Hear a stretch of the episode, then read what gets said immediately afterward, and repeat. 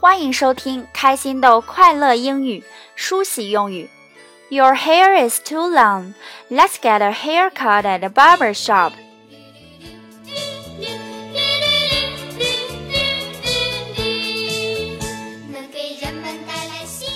各位家长朋友、小宝贝儿们好，我是主持人小飞老师。上期节目我们聊到女生 Amy 刘海长到遮住了眼睛，小飞老师邀请大家帮忙想办法出主意。在开心豆官方微信的后台，我们收到很多热心小听众的回复，在这里我选取了一种回复率最高的办法，就是 get a haircut，剪头发。哈哈，头发长了，当然要剪掉最好了。hair cut，h a i r c u t T，haircut，在这里呢，它是一个名词，表示剪发。Get a haircut，习惯说法，意思就是剪头发。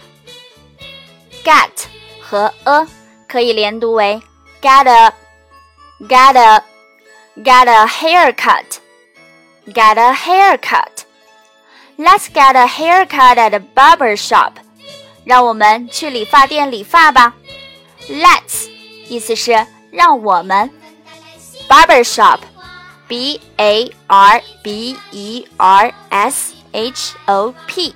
Barber shop 意思是理发店。At a barber shop. 在理发店。整句话就是。Let's get a haircut at a barber shop。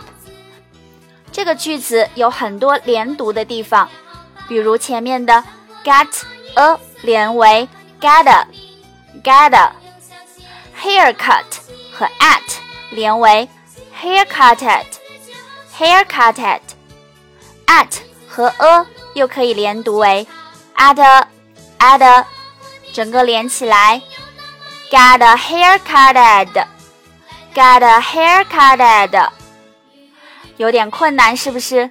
多练习几次就好了。好的，我们整句话慢慢的说一遍， 大家注意连读的地方哦。Let's get a haircut at the barber shop。好，再快一点。Let's get a haircut at the barber shop。OK，现在我们回到第一句。Your hair is too long。你的头发太长了。这句话相对简单一些，只需注意这儿的系动词要使用 is。 Your hair is too long。to 发音的时候，注意不要念成了 to 就可以了。hair 和 is 可以连读为 hair is。Your hair is too long。OK。爸爸妈妈看到宝宝的头发长了，就可以这么说：“Your hair is too long. Let's get a haircut at a barber shop.” 再来一次 ：“Your hair is too long. Let's get a haircut at a barber shop.” 最后顺畅的说一次：“Your hair is too long. Let's get a haircut at a barber shop.” All right，今天的句子。男生女生都可以使用哦，记得在家里多多练习。好的，咱们明天见。